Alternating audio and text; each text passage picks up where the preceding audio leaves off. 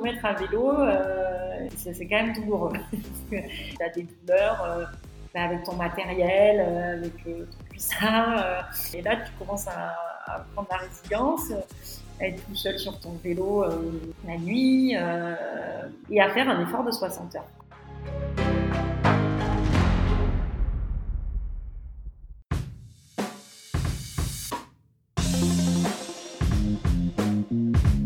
Hello hello, c'est Loïc Blanchard, le créateur et host du podcast indépendant Les Frappés.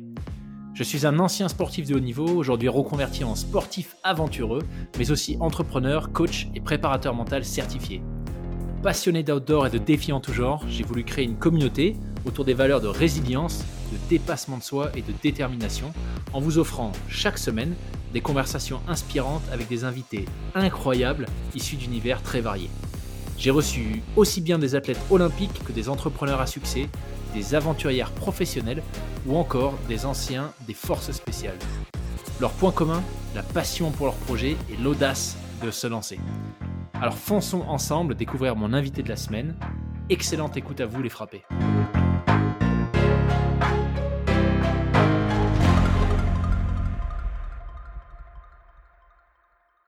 Bienvenue Perrine sur le podcast. Bonjour, merci de me recevoir. Je suis ravi, ravi euh, que tu puisses euh, bah, nous consacrer un petit peu de ton temps. Euh, merci beaucoup d'ailleurs, parce que je sais que tu es extrêmement occupé. Donc c'est génial que, bah, que tu sois avec nous ce soir, en direct d'ailleurs. alors des Émirats, c'est ça hein? Non, d'Arabie Saoudite. D'Arabie Saoudite, à chaque fois je me trompe. c'est moins fréquent. Hein ouais. en direct d'Arabie de, Saoudite, pour nous parler un petit peu bah, de ton parcours. Euh, de ce que tu fais, puisque tu nous en diras plus, mais tu gères plusieurs casquettes, et puis il y a quand même euh, dans, sur, euh, sur un de ces univers dans lequel tu évolues, le sport, il y a quand même des choses absolument incroyables que tu as fait, que as fait bah, sur ces dernières années. Donc moi, je suis vraiment curieux de savoir comment est-ce que tu en es arrivé à, à, te lancer dans toutes ces disciplines complètement folles, et comment est-ce que tu fais pour gérer, pour gérer les deux, puisque tu n'es, à moins que je me trompe, tu n'es pas sportive professionnelle, tu as un métier à côté. ouais mais voilà, j'en ai déjà un peu trop dit. Donc, euh, ce que je te propose, c'est bah, tout simplement de nous expliquer.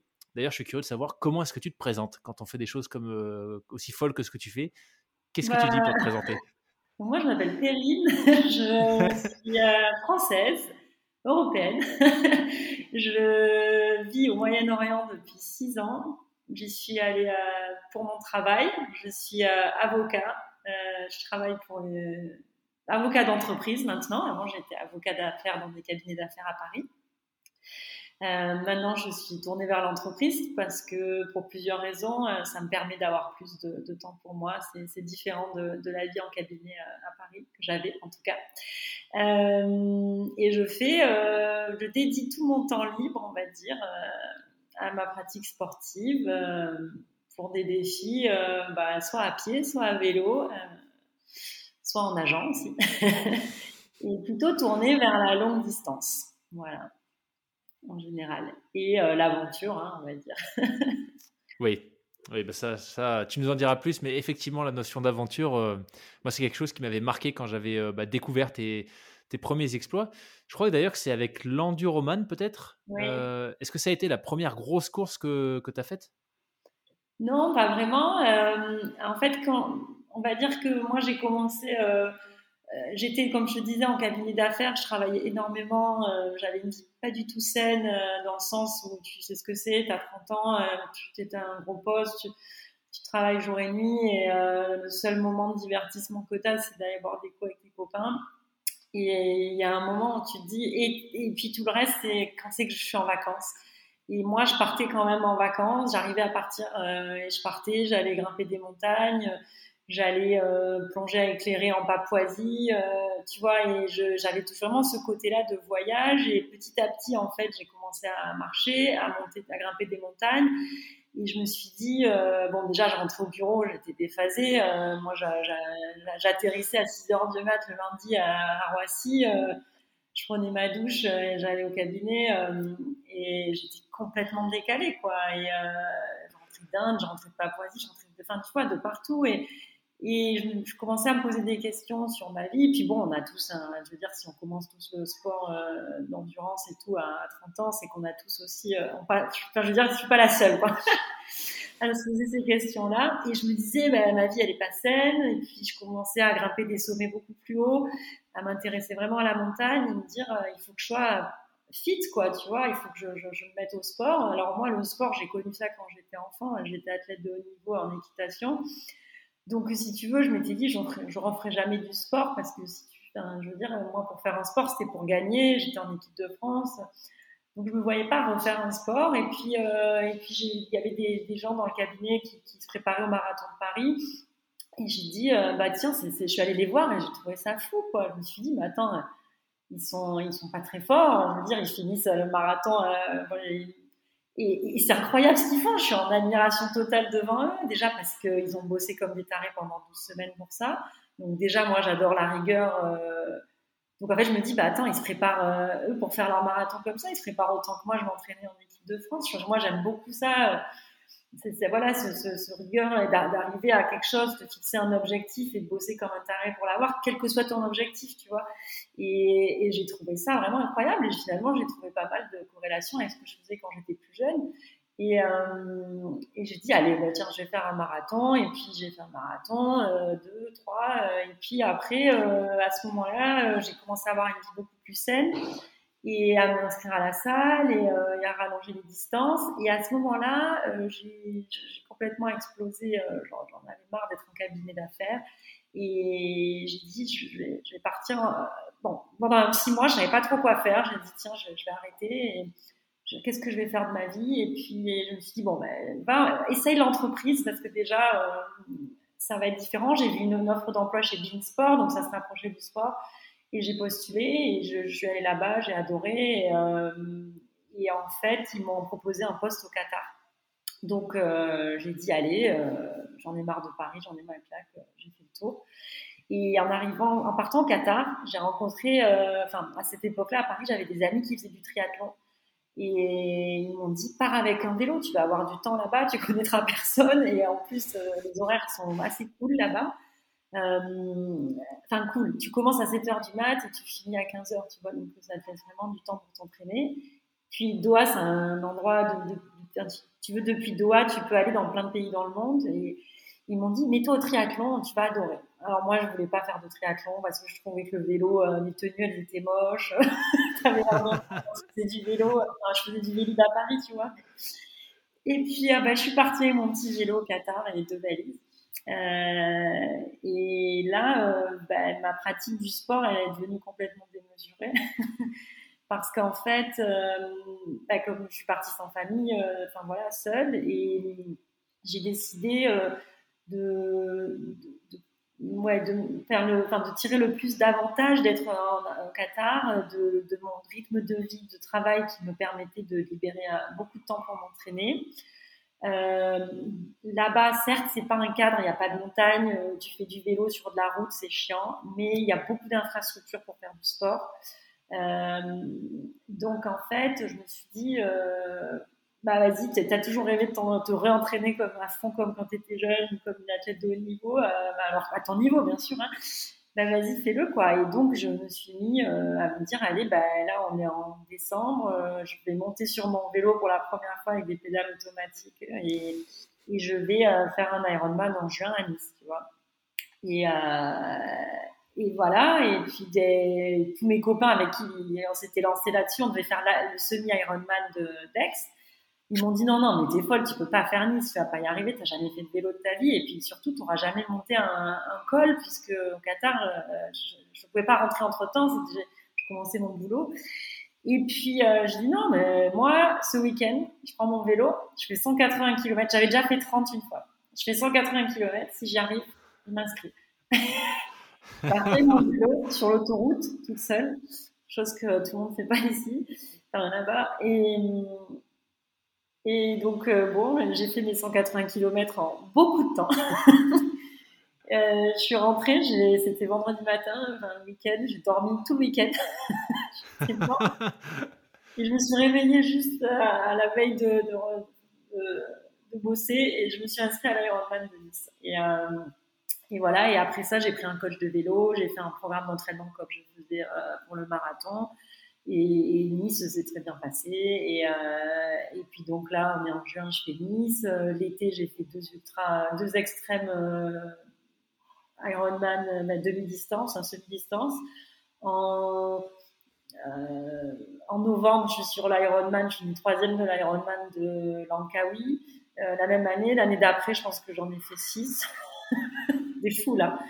Euh, donc en fait, c'est parti dans tous les sens. Euh, j'ai beaucoup aimé l'Ironman parce que ça m'a permis de me rendre compte, que, voilà, tu as ce côté, c'est vrai, euh, même si tu n'aimes pas Ironman, tu peux pas nier que, bah, que ça te donne vraiment, tu vraiment l'impression que tu es capable de tout, tu vois. Et, et puis surtout, tu es tellement fier de toi, de ta prépa, de tes sacrifices, de, parce que c'est vrai que tu t'entraînes beaucoup, parce qu'on passe de, voilà, de, comme beaucoup de gens, de nos vies euh, au bureau, bah, après, tu as des gens qui ont une famille à gérer, etc., et qui arrivent quand même à mener à bien leurs Ironman, bah, leur entraînement Ironman, bah, chapeau, quoi. Et forcément, tu passes la ligne, tu es fier de toi. Et, euh, parce que parce qu'au moment où tu passes la ligne, ben, tu as, tous ces moments, tu te rappelles de tout ça, quoi, de tous les moments où tu en as chié pour ta prépa, où les gens ils te disaient, mais t'es débile, ou, ou tout ça, tous les moments où tu as douté. Et, euh, et voilà, c'est une super fierté. quoi. Donc, euh, moi, je pense que la machine Ironman, c'est une bonne chose. Après, il y a un moment où j'en ai eu un peu marre, forcément. Puis j'ai eu ma qualif pour Kona un peu euh, miraculeusement. Et je me suis dit, une fois que tu auras fait Kona, si tu veux, si tu as Kona, bon, ça, je reviendrai dessus après, mais si tu veux, c'est facile d'arriver, c'est facile d'arriver à un certain niveau et de progresser très vite. Mais après, il y a un plateau. Et pour reprogresser après derrière, là, il faut avoir envie, tu vois. Et puis, euh, moi, j'en avais un peu marre. moi, je me lasse assez vite. J'aime bien faire des nouveaux trucs. Donc voilà, j'ai décidé un jour, euh, là, j'arrête Ironman, j'en ai marre. Et en même temps, je me posais des questions aussi. Et puis, j'ai tapé sur Internet et j'ai dit, mais qu'est-ce qu'il y a de plus gros? Qu'est-ce que c'est le plus gros des triathlons? Et je suis tombée sur l'enduroman. Et, euh, et là, je me suis dit, ah, c'est chaud quand même. je sors toujours dans les derniers de en natation. Et là, là, faut quand même traverser la Manche. Et puis, en fait, il se trouve que mon coach, je lui envoie un message et je lui dis, ah, j'ai envie de faire l'enduroman. Il me dit, ah, ben, j'ai un copain qui l'a fait. Euh, il est anglais, mon coach. Et c'est très anglais, l'enduroman. Et il me dit, ah, la traversée de la Manche, en général, c'est très anglais. Il me dit, j'ai un copain qui l'a fait. Il détient encore la, de l'enduroman sans, sans combinaison, on va lui demander s'il pense que tu peux être prête dans, parce qu'évidemment, moi, je veux pas me préparer pour dans 10 ans, tu vois. Donc là, on est genre en octobre, et je lui dis, bah non, mais je veux le faire en, en juin, quoi. Et il dit, bon, ben, on va voir avec. Donc là, on appelle un coach euh, spécialisé dans les traversées de la Manche. On lui dit, voilà, euh, Perrine, voilà, elle, est nulle en natation. Est-ce que tu penses qu'on peut la préparer pour ça euh, en juin? Et donc, on, détermine un programme toujours très rigoureux avec des étapes en disant, ben, par exemple, en janvier, que tu sois capable de faire 20 bornes. En, février, il faut que tu sois capable de faire 30. Et voilà. Et donc là, on bosse et tout. Euh. Et là, si tu veux, on parle de l'entraînement Ironman qui est difficile euh, parce qu'on a nos vies, bon, pour certains, les vies de famille et tout. Mais là, on n'avait pas vraiment, mon coach, il m'a dit, si tu veux y arriver, là, on a vraiment, c'est-à-dire que tu vas pas prendre de vacances, tu vas pas voir ta famille et tout, il faut que tu te débrouilles pour qu'ils viennent à un moment sur une course ou quelque chose. Euh, c'est fini, tu vois. En fait, moi, je vivais en plus dans un hôtel où il y avait toutes les infrastructures, donc j'avais rien à faire. En gros, si tu veux, euh, je sortais du boulot, je m'entraînais, mais j'avais pas des papiers à faire, tu sais, tous les trucs de la vie qui te prennent du temps. J'allais pas voir des gens boire un café, j'allais pas euh, chez le médecin, c'était prévu avant dans mon entraînement, tu vois.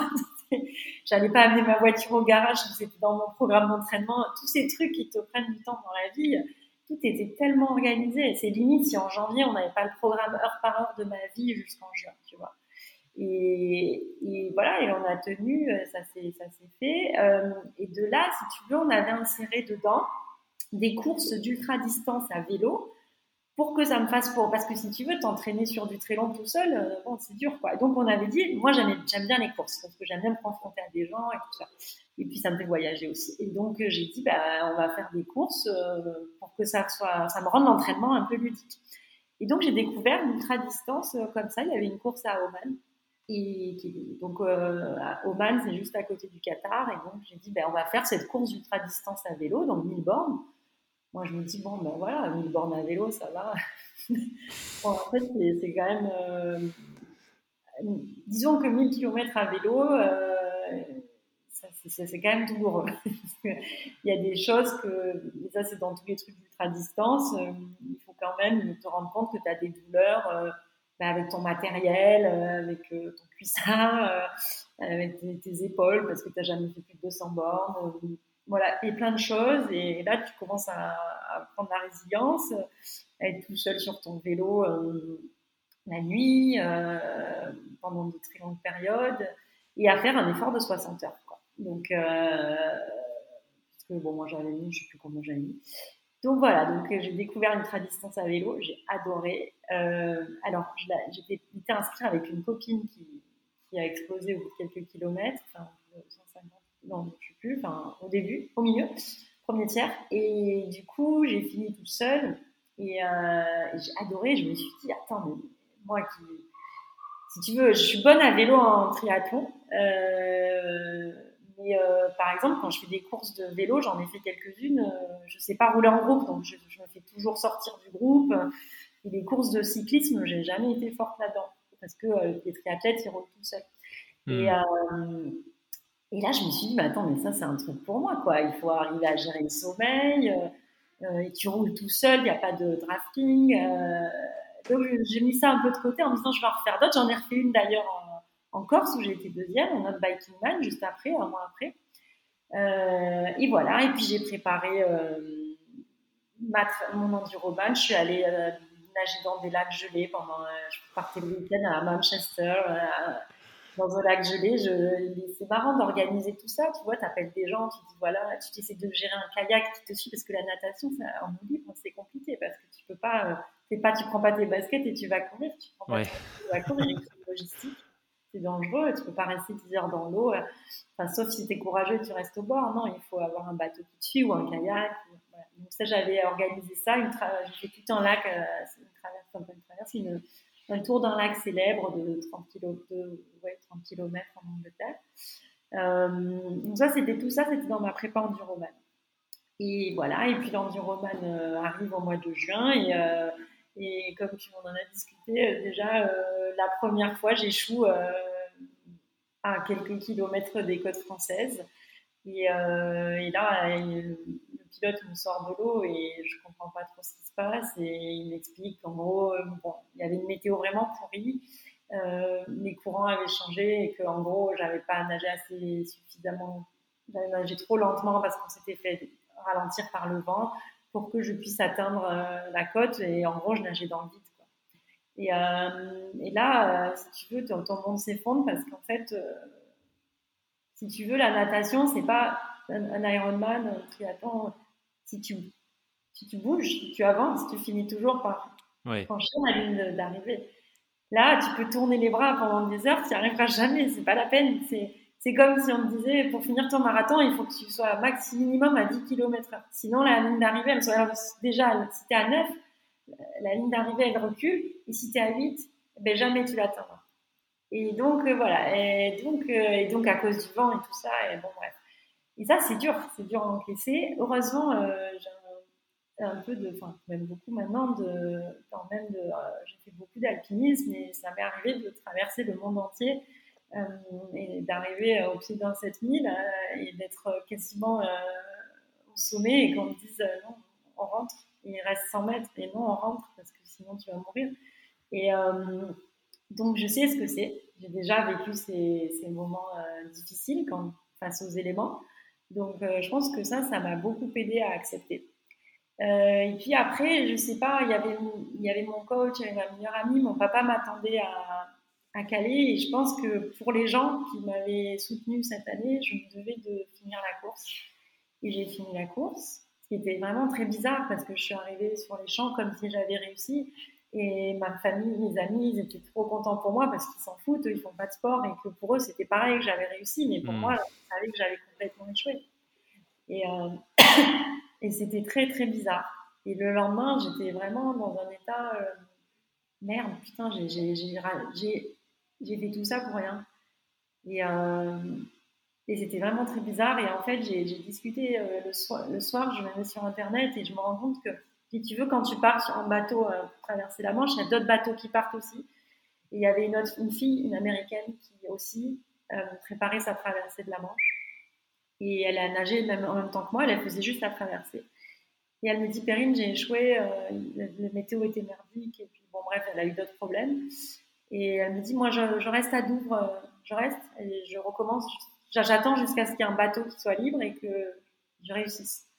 Et je lui dis, mais moi, je peux pas faire ça. Euh, je peux pas faire ça. Je viens, de me taper. Euh, enfin, toi, tu t'es pas tapé 140 bornes à pied et 300 bornes à vélo. Et moi, j'ai presque fait toute la traversée. Elle, c'était un peu moins. Elle me dit, écoute, on est en juin. Il y a des bateaux souvent en août. C'est des bonnes fenêtres. Il y a des bonnes conditions météo. Fais-le en août. Je dis, parce que genre, je lui dis, moi, je ne le referai pas dans un an, je ne me retape pas un an d'entraînement à sacrifier tout dans ma vie. Elle me dit, fais-le en août. Et je lui dis, mais t'as raison. Et là, d'un coup, tout s'est éclairé, quoi. Je dis, mais évidemment je vais le faire en août. Et je connaissais des gens qui avaient échoué. Il y avait Ludo, il avait refait l'année d'après. Mais moi, pour moi, c'était genre un an après, c'est non. Et, et j'arrivais pas à vivre.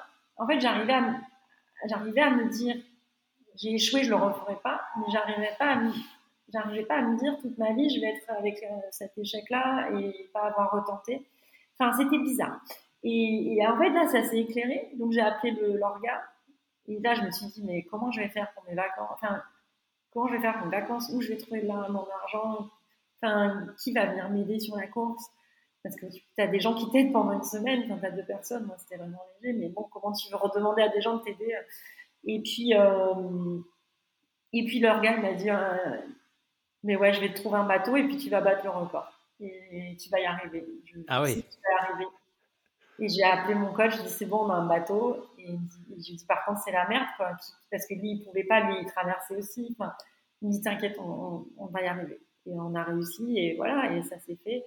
Et, euh, les conditions étaient encore pires la deuxième fois. Mais seulement, j'avais vraiment, je pense, euh, le mental, je pense qu'il me manquait quelque chose. La première fois, j'avais peut-être un un truc qui, au fond de moi, je me disais, je suis pas assez bonne nageuse.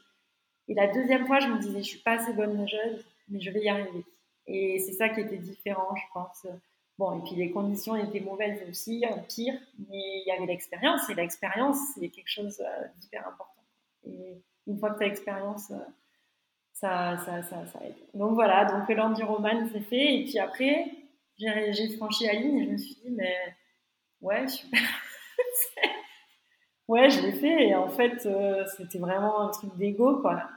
Et je me suis rendu compte que c'était un truc d'ego parce que en fait, je prenais plus de plaisir à traverser un pays toute seule sur mon vélo que, ouais, je sais pas. Je, tu vois, je me suis dit, mais en fait, euh, tu avais besoin de prouver à des gens, avais... je pense que tu l'as pas fait pour les bonnes raisons, c'est ce que je me disais. Et et là, euh, bah, si tu veux, là, ce qui s'est passé, c'est que j'ai enchaîné. Il y avait, euh, ah, j'étais déjà qualifiée pour Kona, mais je faisais plus du tout d'entraînement euh, Ironman. Donc, je suis allée à, Kona. Euh, mais genre, c'était, j'avais pas prévu de refaire l'enduroman. J'avais mmh. payé tout à Kona et tout. Donc, je suis arrivée à Kona, j'étais cramée. Mais j'étais cramée, j'étais morte, quoi. Donc, j'ai fait Kona, mais genre, euh, en mode, euh, je crois que mon maximum sur mon cardio, c'était 120, tu vois. Parce que c'était combien de temps après euh, l'enduroman, Kona? C'était un mois après, mais entre-temps, ah moi, j'étais allée me balader en Éthiopie, faire des ultra-distances. Euh, ouais, j'avais envie de profiter de la vie, de me lever le matin et d'aller faire ce que je voulais avec mon vélo, pas d'avoir un programme d'entraînement. Mais, en fait, ton corps, euh, bon, il va bien, et puis en fait, tu as le contre-coup, et donc Kona, j'étais cramée. En rentrant de Kona, je m'arrête chez un copain à Tokyo faire la fête, bref, et là, je m'arrête après à Taïwan en rentrant encore. tu vois, parce que c'était vraiment, je faisais des stops sur trois semaines, ça. Et donc, une semaine après Kona, j'étais au départ d'un ultra à vélo de 1200 km. Euh, parce que c'était la finale de Biking Man. Tu sais, j'en avais fait deux dans l'année, donc c'était le troisième. Et euh, il y avait voilà, il y avait le championnat. Enfin, si tu veux, en gros, si je finissais la course, je pouvais être championne. Bon, bref, c'était encore. Et du coup, je fais cette course à Taïwan, mais là, j'étais vraiment morte, morte, morte. Donc la course se passe, elle se finit, je, je, finis la première fille, enfin la seule qui a réussi à finir d'ailleurs. Et, euh, et puis voilà, et puis là je me dis bon, on va se reposer un peu. Et puis en fait, qu'est-ce qui se passe? Donc là, on est genre fin octobre, ouais, début novembre. Et là, qu'est-ce qui se passe? Il y a UTMB qui fait une course à Oman aussi, et qui est juste à côté de chez moi. Et là, je me dis, UTMB, c'est génial, je ne connais pas ça. je ne suis pas du trail, moi. je dis, c'est con, parce que là, c'est un peu tôt dans le calendrier, on avait dit qu'on se reposait jusqu'à l'année prochaine.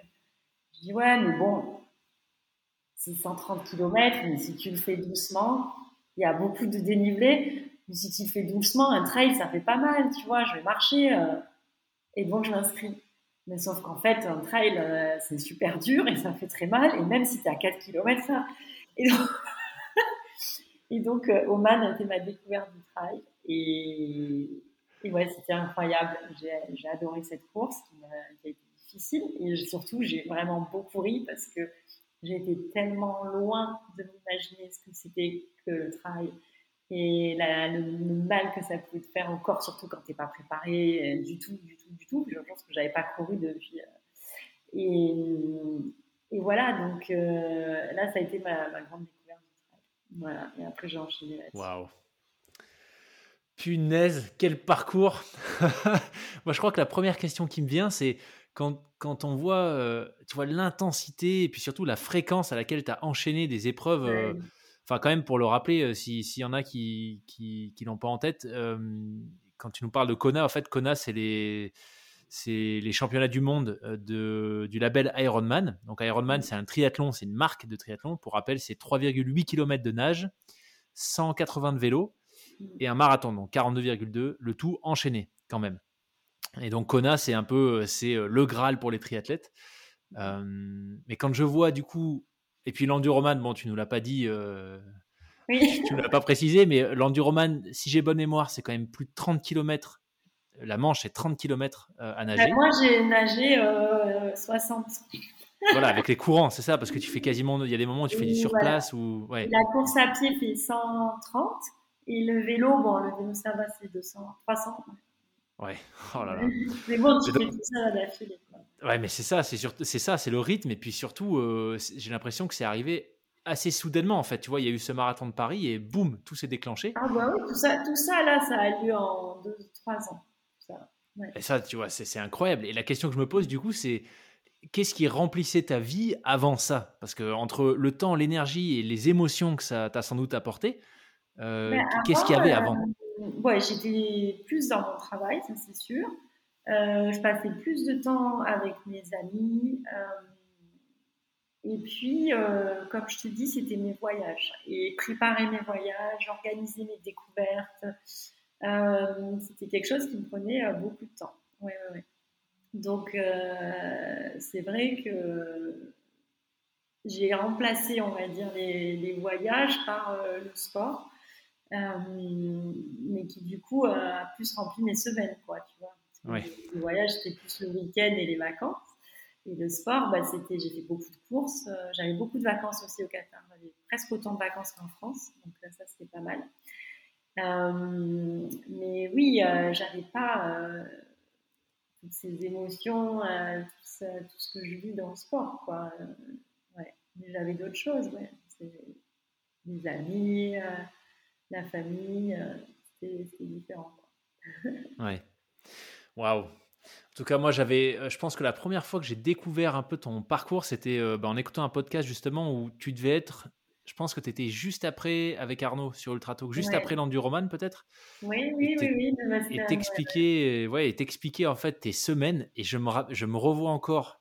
Euh, je sais plus exactement ce que tu expliquais dans le détail, mais je, je, me revois encore monter dans l'ascenseur en sortant de chez moi et me dire, mais en, t'écoutant et me disant mais c'est pas vrai, mais comment elle fait ça? C'est plus le ah cas aujourd'hui. C'est plus le cas aujourd'hui. Mais bon, quand même, parce que tu l'as fait pendant un moment, tu vois. Et, au moment où je t'écoutais, j'étais en pleine préparation bah, de mon premier Ironman. et euh, tu vois, j'étais déjà en train de tirer la langue avec mes, euh, mes euh, je sais pas, je devais, je pense que j'étais même pas à 10 heures d'entraînement par semaine. Ah. tu vois, et je tirais la langue, quoi. Et je me disais, punaise, c'est dur. Et là, je t'entends et tu, tu, nous dis que tu fais des semaines de 80 heures. Euh, entre le boulot et le sport, tu vois. et euh, je, sais pas, enfin, qu'est-ce qui mmh. fait que ça a tenu euh, In fine, si tu dis que tu t'es rendu compte que c'était peut-être de l'ego, une fois que tu as eu franchi la ligne, mais avant ça, c'était quoi du coup qui te Moi, je suis assez tenace. je veux dire, c'est un objectif, je pense que j'aime autant la prépa que la course en elle-même. j'adore tout organiser. Ouais, je suis un peu, je suis un peu chiante. Est-ce que tu es le genre de, triathlète aussi qui analyse les datas, qui récupère pas tout, du tout data. quand j'étais, je faisais de l'Ironman, j'étais obligée de l'être. tout allait par Training Peaks, logiciel, et mon coach les analysait. Alors là, c'est là où on va venir sur le est-ce qu'à un moment ton corps lâche pas? Euh, Je pense qu'après, euh, donc après, euh, on va dire Oman, après tout ça, cette année 2018 qui était vraiment intense, je pense qu'après ce moment-là, je ne pouvais plus suivre un programme d'entraînement, ça me saoulait. et j'ai arrêté tout ce qui est Garmin et compagnie. J'avais plus rien sur moi, j'arrivais plus à m'entraîner avec ça. Et il y a Steven, mon compagnon, qui me dit Perrine, t'es cramé. Ton corps est mort. Et parce qu'en fait, si tu veux, euh, j'ai dit mais non, et tout, t'as vu tout ce que j'ai enchaîné. Mais j'ai enchaîné tout ça parce que j'ai pas fait du sport depuis que j'ai. Il y a des gens qui font du sport, tu les athlètes de haut niveau qui font du sport, qui sont cramés. Mais eux, ils font ça depuis qu'ils ont 20 ans et tout ça. Sauf que moi, j'ai fait tout ça en condensé. Et, en fait, c'est un truc que tu veux pas t'accepter toi-même, c'est que tu es morte. Et puis, en fait, ça ne veut pas dire que tu es cramé complet, ça ne veut pas dire qu'il faut arrêter le sport ou que tu es à jeter à la poubelle. Ça veut juste dire qu'il faut voilà, faire des choses différemment, euh, faire euh, ce dont tu as envie pendant un moment. Euh, et si tu si, si, parce qu'il y a des gens, ils, ont, ils aiment voilà, s'entraîner pour avec des performances, etc. moi aussi, moi, j'oppose pas d'ailleurs la performance et le plaisir. Parce que euh, souvent, il y a plein de gens qui disent je vais faire la course pour le plaisir. Ouais, enfin, quand tu finis dernier, tu as les boules, désolé. Euh, tout le monde a envie de faire une course pour le plaisir, mais personne n'a envie d'être dernier. Donc, euh, il y a un moment, il faut être aussi honnête. il ne faut pas l'opposer, quoi. tu es content de faire ta course quand tu as réussi à faire le résultat que tu voulais par rapport à l'entraînement que tu avais fourni. Il y a des jours où tu vas à une course, tu n'es pas du tout préparé, tu sais très bien que tu vas pas gagner, mais tu fais le tu fais ton chrono que voilà, tu fais le chrono par rapport à ce que tu avais donné en entraînement, ben, voilà, ben là tu es content. Moi, moi, je suis plutôt comme ça. Euh, donc, qu'est-ce que j'ai fait après tout ça? Eh bien, euh, je me suis dit, plutôt que d'aller faire des courses, euh, pourquoi pas, au final, maintenant que j'avais fait ces trucs d'ultra-distance et que je savais que je pouvais rouler toute seule dans n'importe quel pays avec mon vélo, et pourquoi pas revenir à ce que j'aimais, aller voyager dans des pays un peu improbables, euh, faire des trucs euh, un peu originaux. Eh bien, pourquoi pas faire ça avec mon vélo en y rajoutant un peu une notion quand même de vitesse. quand même. Euh, et voilà, et donc j'ai commencé à tracer des lignes. Alors tiens, je vais faire, je vais aller du Rwanda en Ouganda, de, de, possible avec mon vélo. Euh, tiens, avec Steven, on va faire euh, une trace de hiking, on va faire une vélo de gravel et on va voir ce que c'est que d'aller poser un vélo de gravel à 6 mètres dans 5006. Ça, c'était l'Himalaya, c'est ça? Voilà. Est-ce que pourquoi on va pas traverser de euh, au Tibet? On a toujours voulu aller au Tibet. voilà, faire du vélo en haute altitude, c'est quelque chose de très, très, très difficile. Et donc réunir un peu mes anciennes passions de la montagne et euh, de, voyage avec euh, finalement le sport. Et, là, mon coach bah, avec qui, me suivait plus, j'avais dit je veux plus que tu me suives parce que je ne peux plus m'entraîner avec toi. Enfin, c'est pas à cause de lui, mais il m'a dit j'ai vu tes photos en Ouganda, Perrine, je te revois sourire parce qu'on avait on avait réussi de s'entraîner et tout, et il voyait bien que ça me gonflait quoi. Et il me dit je te revois sourire, c'est ça que je veux voir chez toi et, voilà, donc j'ai trouvé euh, ce qui me plaisait à ce moment-là. Après, tout, change. comme je te dis, j'ai toujours, euh, j'aime toujours en un dossard. J'ai envie de refaire le train à distance à vélo en course, même si j'aime pas trop la mentalité et l'ambiance. Euh, j'aime beaucoup le trail. donc voilà, c'est un peu au gré des envies. Et, et puis aussi, ben, c'est vrai de, la vie parce que ben, le Covid, on change de boulot et tout ça. Donc comme tout le monde, hein, je m'adapte aussi à ma situation, oui, au contexte. Euh, c'est super intéressant ce que tu dis sur ce, cette espèce de shift que tu as fait, tu vois, de, pour, pour, euh, quelque part renouer un peu avec ce qui, te, ce qui alimentait ta flamme avant, à travers les voyages, la découverte, et, pas forcément euh, juste des épreuves très normées, type Ironman, tu vois, avec des chronos, etc. très organisé. Mais d'ailleurs, c'est intéressant, c'est peut-être pas pour rien que vous êtes compagnon d'aventure et dans la vie, mais c'est aussi ce que Steven nous racontait euh, sur son épisode, tu vois, où euh, lui, il a eu le sentiment un peu à un moment donné d'exploser en vol avec le, vélo. Euh, et, de se redécouvrir et de s'autoriser à, avoir une pratique différente. et si je me souviens bien, ça a vraiment le déclic, ça a été, bah, ça a été un séjour au Népal et puis après ce premier projet avec l'Himalaya. Donc c'est vraiment intéressant de voir.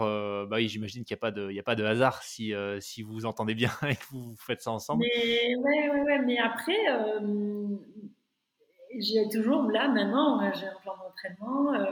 j'ai, tu vois, il y a des périodes où ça revient. Par contre, là, je sais pas trop où je campe parce que à la fois j'ai envie de faire un marathon en moins de 3 heures et à la fois j'ai envie de faire préparer un trail vraiment bien et peut-être le marathon des sables et en même temps on a un projet ici traverser l'Arabie donc il faut que je me pose parce que si tu veux faire, pas. Euh, mais l'envie, en tout cas, là, elle est là et j'arrive, euh, j'arrive à remettre une montre, j'arrive à, voilà, à refaire des, des plans d'entraînement et ça revient. Donc, euh, tu vois, c'est, c'est pas genre je veux plus. Et puis voilà, encore une fois, moi, je suis pas du tout pour opposer. Enfin, en tout cas, je pense que c'est pas noir ou blanc et hmm. la performance et le plaisir. et, on a tous une définition différente parce que du coup, on va pas en discuter entre personnes parce que chacun voit les choses différemment et le définit différemment. Euh, oui, puis tu parlais de, de, cycle et d'envie euh, qui, qui, est toujours là, tu vois, de, de, prendre un dossard sur des courses. Tu viens quand même de faire euh, l'UTMB et le Thor. Moi, regarde l'UTMB, j'ai pris une claque.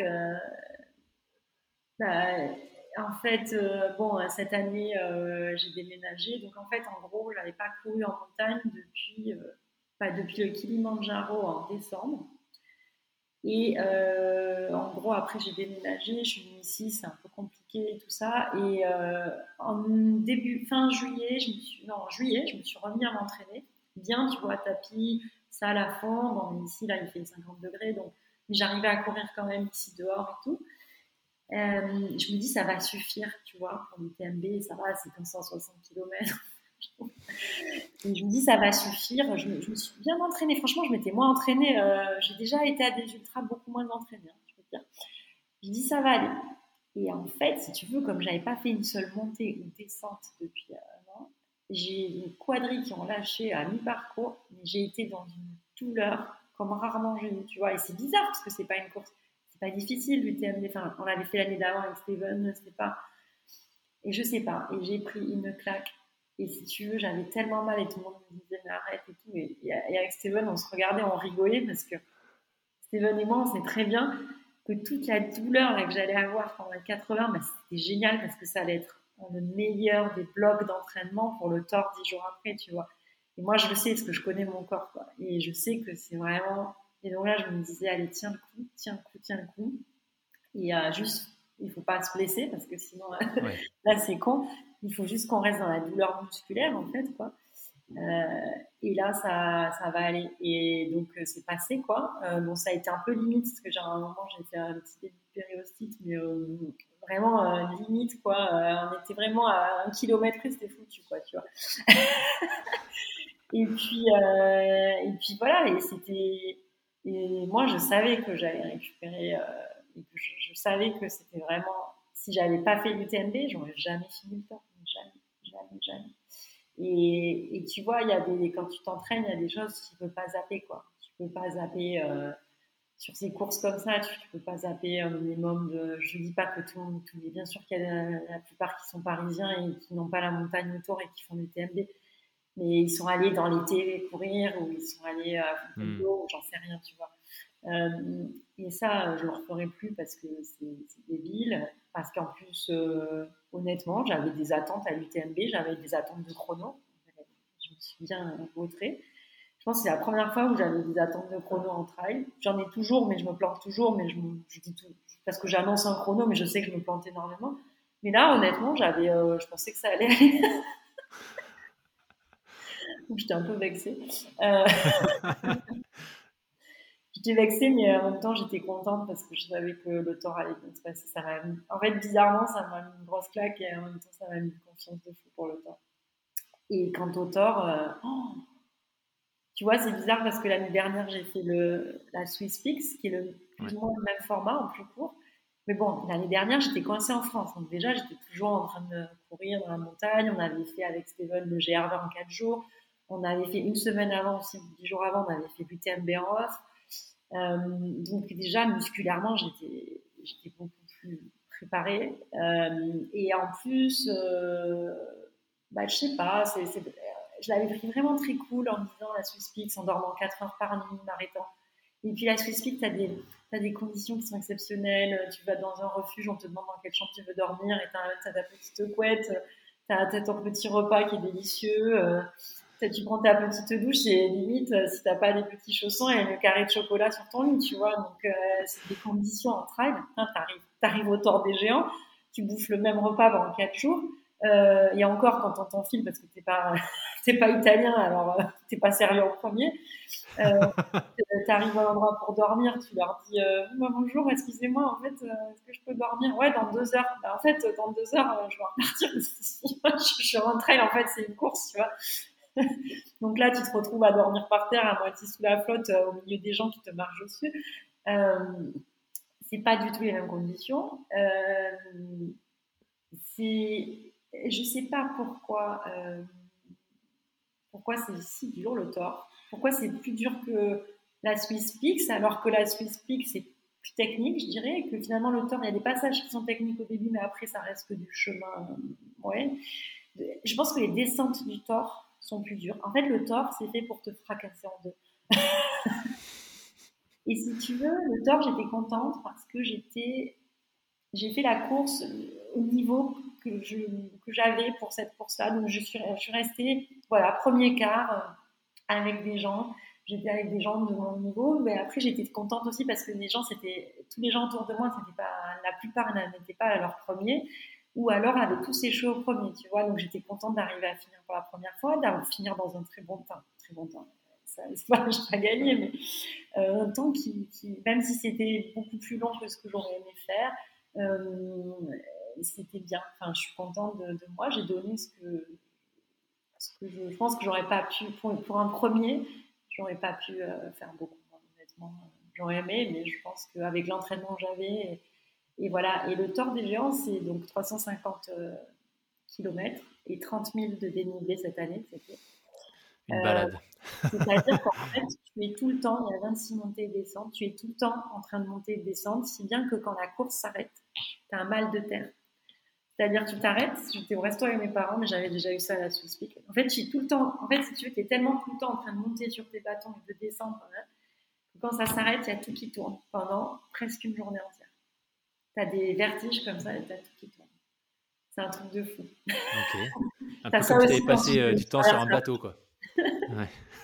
donc, euh, sur ces courses-là, si tu veux, euh, une des grandes difficultés, c'est la gestion du sommeil et le sleep deprivation, donc le manque de sommeil. Et ça, bon, ben, les marins connaissent bien et les ultra, les athlètes d'ultra-endurance connaissent bien. Et voilà, et ça t'amène, moi, il y a une nuit où j'étais. Le problème, c'est qu'il faut pas en arriver au moment où tu tombes de sommeil. Il faut essayer d'anticiper quand même. Alors, on te dit qu'il faut dormir quand tu as sommeil. Le problème, c'est que ça, tu peux le faire à vélo. Tu te mets au bord de la route et tu dors à peu près, selon où tu es au bord de la route. Mais quand tu es en trail, si tu es à 20 bornes euh, en plein milieu d'un col, euh, où il fait froid, et tu peux pas t'arrêter parce que tu auras trop froid, parce que tu vas te mettre en danger, parce qu'il pleut, parce que j'en sais rien. Donc il faut que tu ailles jusqu'à la prochaine base de vie, mais parfois elle est dans 4 heures. Et, et, 4 heures, quand vraiment tu as, sommeil, c'est horrible. Et en fait, là, euh, bah, tu as des moments, moi, il y a une nuit où j'étais je, voyais, euh, genre, enfin, c'était en début de la, ouais, c'était début de la nuit, mais je voyais qu'il y avait une vache qui était loin. Et d'un coup, j'ouvre les yeux et je suis à côté de la vache. Et là, je me dis, putain, je me suis transportée, quoi. en fait, je pense que j'ai dormi.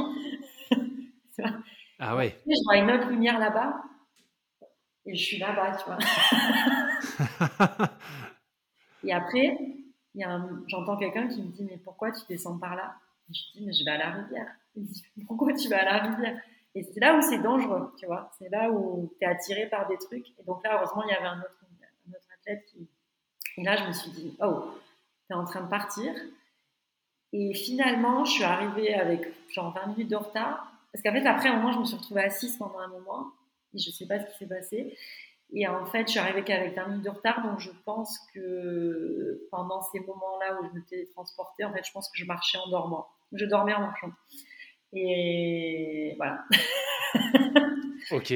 J'étais pas trop en retard, tu vois, même en, ayant, en étant arrêtée. Mhm. Et ça, c'est bon, bah, il y a plein de gens qui. Après, tu as aussi des hallucinations, tu vois, quand les rochers, en fait, ça, c'est des hallucinations visuelles, les rochers, tu vois des choses.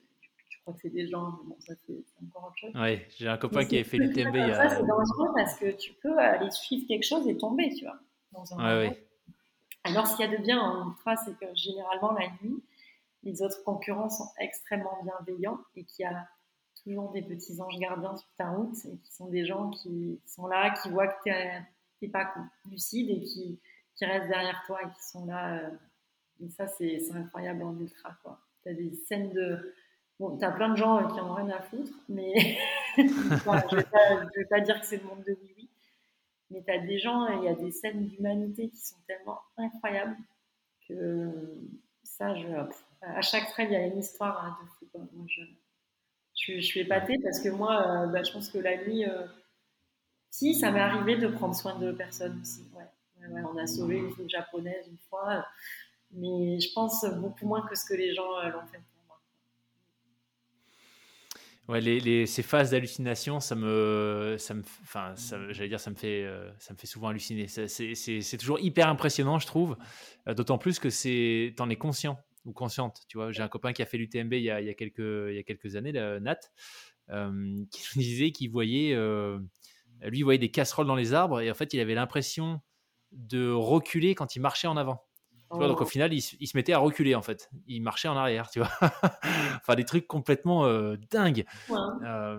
et ouais, je pense que c'est difficile de s'imaginer en fait ce que ça fait tant qu'on n'a pas vécu le manque de sommeil, comme tu, comme tu, décris. Tu vois. de la même manière. Euh, à vélo, euh, moi j'ai un vélo, je... Steven il pousse et ça me fait très peur.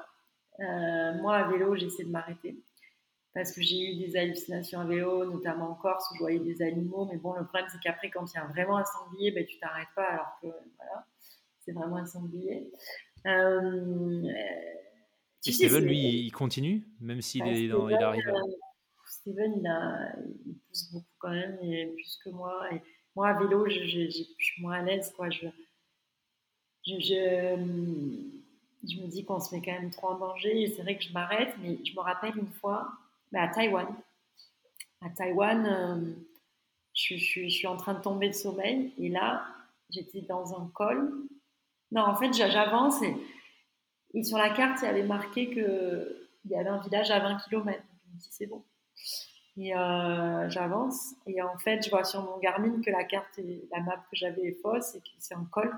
Mais bon, un col de 20 bornes quand t'es mort, euh, j'arrive même plus à pédaler.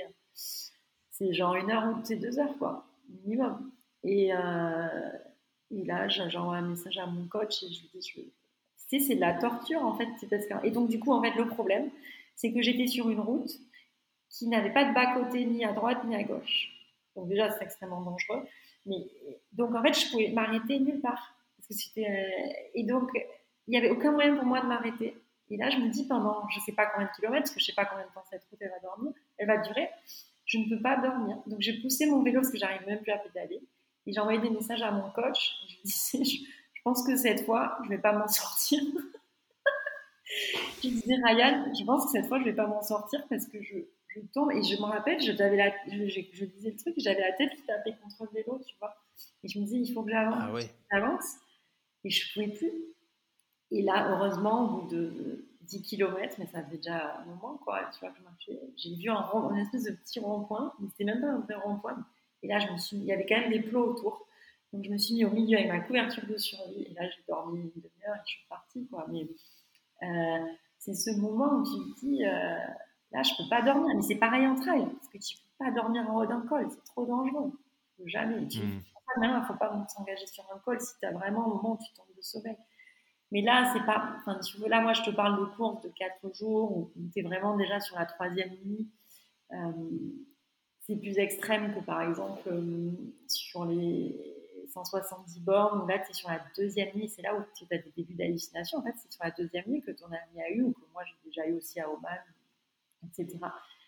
Mais c'est plus, voilà, les hallucinations et tout, mais tu vas pas normalement tomber sur la deuxième nuit, c'est la quatrième nuit.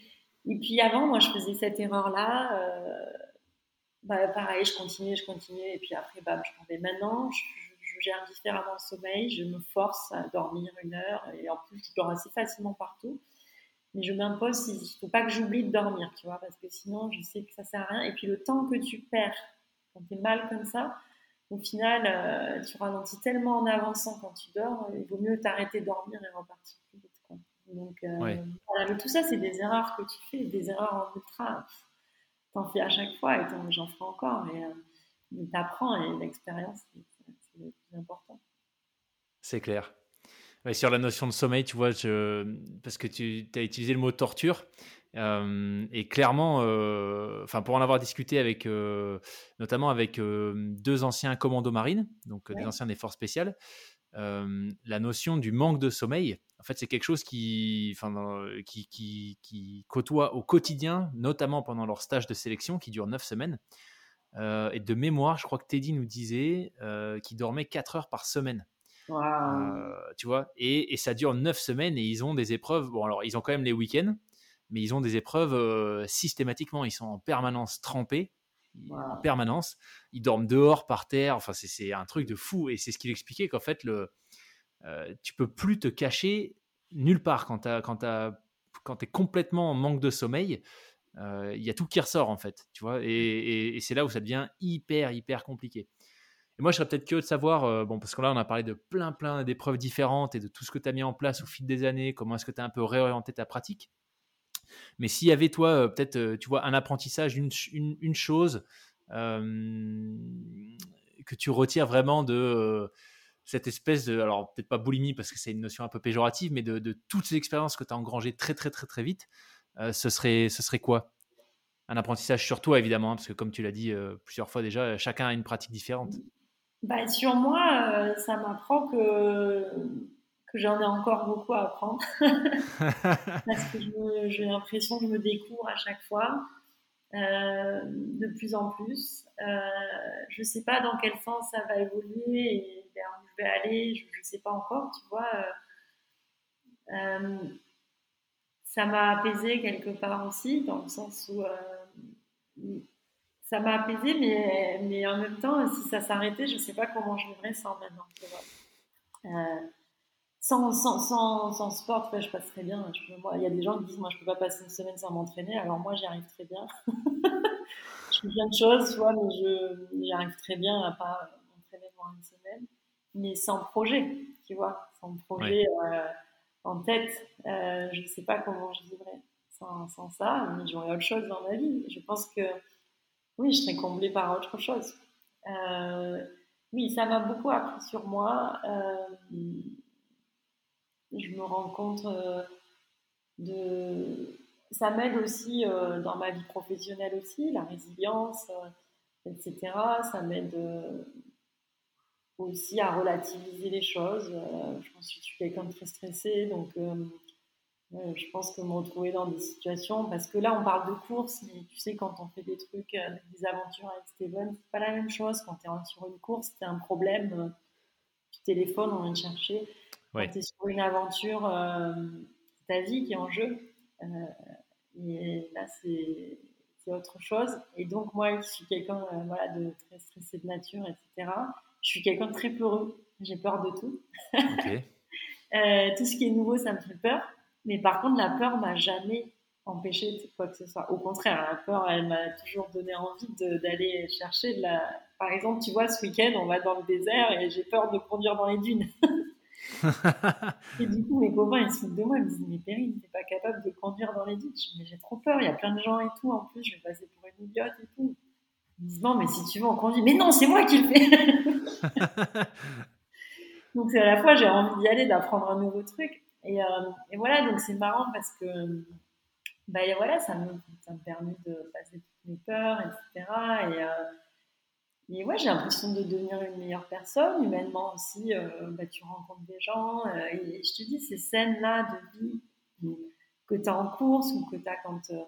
là, moi, ici, c'est un pays qui est très particulier, l'Arabie Saoudite.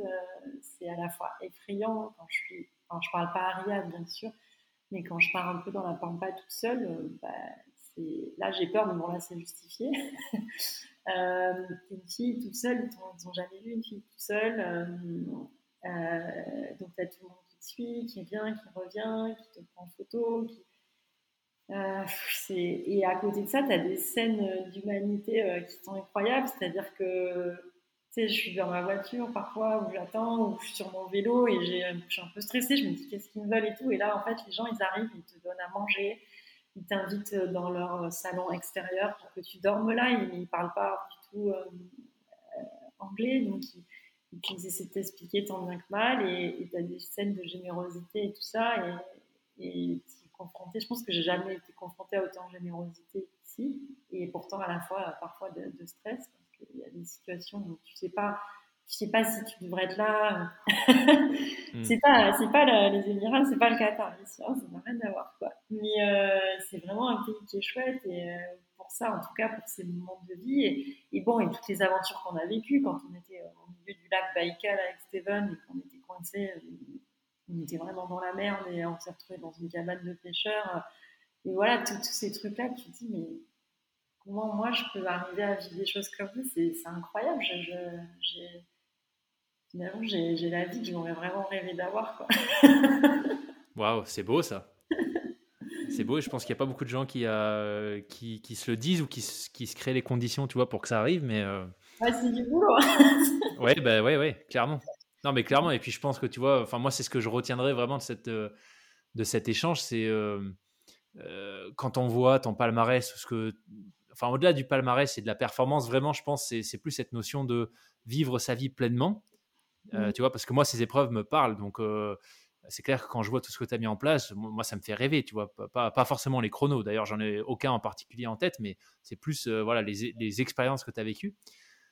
mais d'un autre côté, je pense que c'est aussi, enfin, pour moi, c'est hyper important de partager, bah, de, de, de, faire découvrir, le, on va dire, la partie immergée de l'iceberg. tes, 80, tes semaines de 80 heures, tu vois, mmh ces peurs que tu affrontes et qui, tu vois, qui sont là, mais qui en même temps euh, te drive. Et, je pense que, bah, voilà, tu l'as très bien dit. Il n'y a pas, enfin, l'un va pas sans l'autre. Ah bah ouais, non, mais là, c'est vrai que tu vois, par exemple, sur l'Arabie, tout le monde me dit, ah, on va venir, c'est canon, c'est trop beau. Mais je pense que les gens, ils se rendent pas compte. Tu viens ici, il n'y a pas d'hôtel, tu vois, tu... là, on est en train d'essayer de mettre en place un projet avec Steven. Euh, ici, c'est compliqué. Tu te fais arrêter par les flics tout le temps. Et voilà, il y a une logistique dans les projets, surtout les aventures. C'est pour ça que les gens font des courses, parce que tout est organisé et t'as pas tous ces trucs-là, quoi. Et moi, parfois, moi aussi, je suis contente de faire des courses pour pas avoir à me taper tout ça, L'autorisation, mais à la fois, ça me plaît aussi de, de monter mon projet moi-même et tout. Euh, voilà. Et du coup, c'est bien aussi qu'on le partage tous les deux avec Steven maintenant, parce qu'avant, j'avais, c'est vrai que c'était plus solitaire, hein, euh, même si voilà, euh, je mène une vie assez solitaire euh, parce que je suis expatriée, mais j'ai un gros noyau de, d'amis en France, etc. Et ma famille essaie de venir souvent sur les courses, etc. c'est vrai que voilà, aujourd'hui, c'est la vie que je mène maintenant. Après, c'est vrai que on vit tous des vies différentes. Peut-être que moi, la mienne va s'orienter différemment dans quelques années. Peut-être que je vais, voilà, je sais pas, fonder une famille, mais j'en sais rien. Et peut-être que tout ça me paraîtra ne plus avoir trop de sens, tu vois. On est tous euh, différents. Mais en tout cas, aujourd'hui, euh, c'est l'équilibre qui me convient le mieux. Même si, euh, voilà, moi aussi, ça me fait chier d'être au bureau toute la journée. et en même temps, ça me, ça me permet de vivre tout ça. Donc, c'est l'équilibre qui me convient. Parce que sinon, j'aurais de, tu vois, peut-être de faire comme Steven qui en fait son métier, mais moi, ça me, je peux pas vivre avec euh, me dire comment je vais faire ce mois-ci, etc. Donc, on est tous différents. Donc, aujourd'hui, c'est un équilibre euh, et c'est facile pour personne. Et ouais, je, suis contente euh, d'en être là.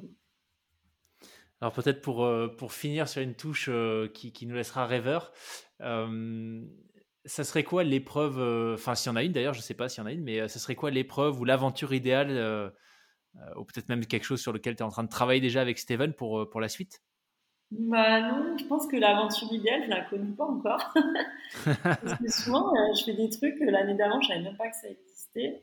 Euh, en tout cas, ça serait dans un pays euh, que je ferais découvrir au monde, ou un endroit que je ferais découvrir au monde. Et ouais, à pied ou à vélo, ou peut-être en nageant. non, il n'y a pas de, j'ai pas d'aventure idéale en tête. En fait, chaque aventure m'amène à, à une autre après. Donc, je sais vraiment pas euh, d'une année sur l'autre. Je te dis, là, cette année, c'est un peu dans tous les sens. J'ai pas. Euh, ah, ça, c'est le gros truc que je veux faire. Parce qu'en fait, en général, quand j'ai envie de faire un truc, je finis par le faire assez rapidement.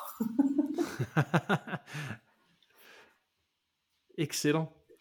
Cool. Bah écoute, je serais curieux de voir comment, euh, comment le, chaque petite aventure tu vois quel euh, ouais. j'ai je serais curieux de voir ouais, tu vois enfin comment comment l'enchaînement va continuer à se faire parce que c'est vrai que quand on voit les, les énormes noms euh, des, des, courses que tu as déjà euh, que as déjà tu vois bah, coché en tout cas sur l'année prochaine peut-être il y aura le marathon des sables ah et euh, pour balancer un peu les secrets on a envie avec Steven de faire un trail tous les deux de très longue distance et vers Chamonix donc je vous laisse deviner excellent cool voilà, et à deux. Génial.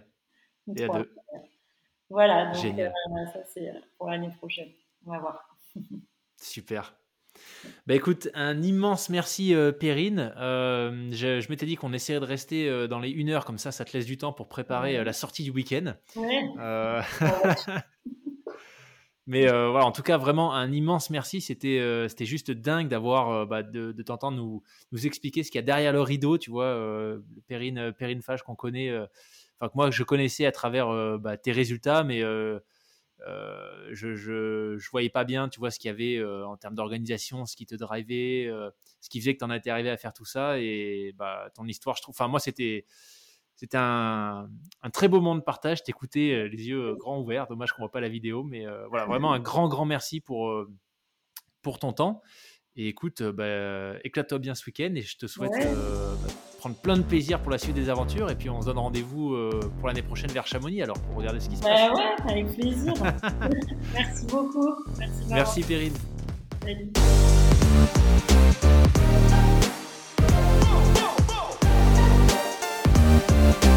Bye.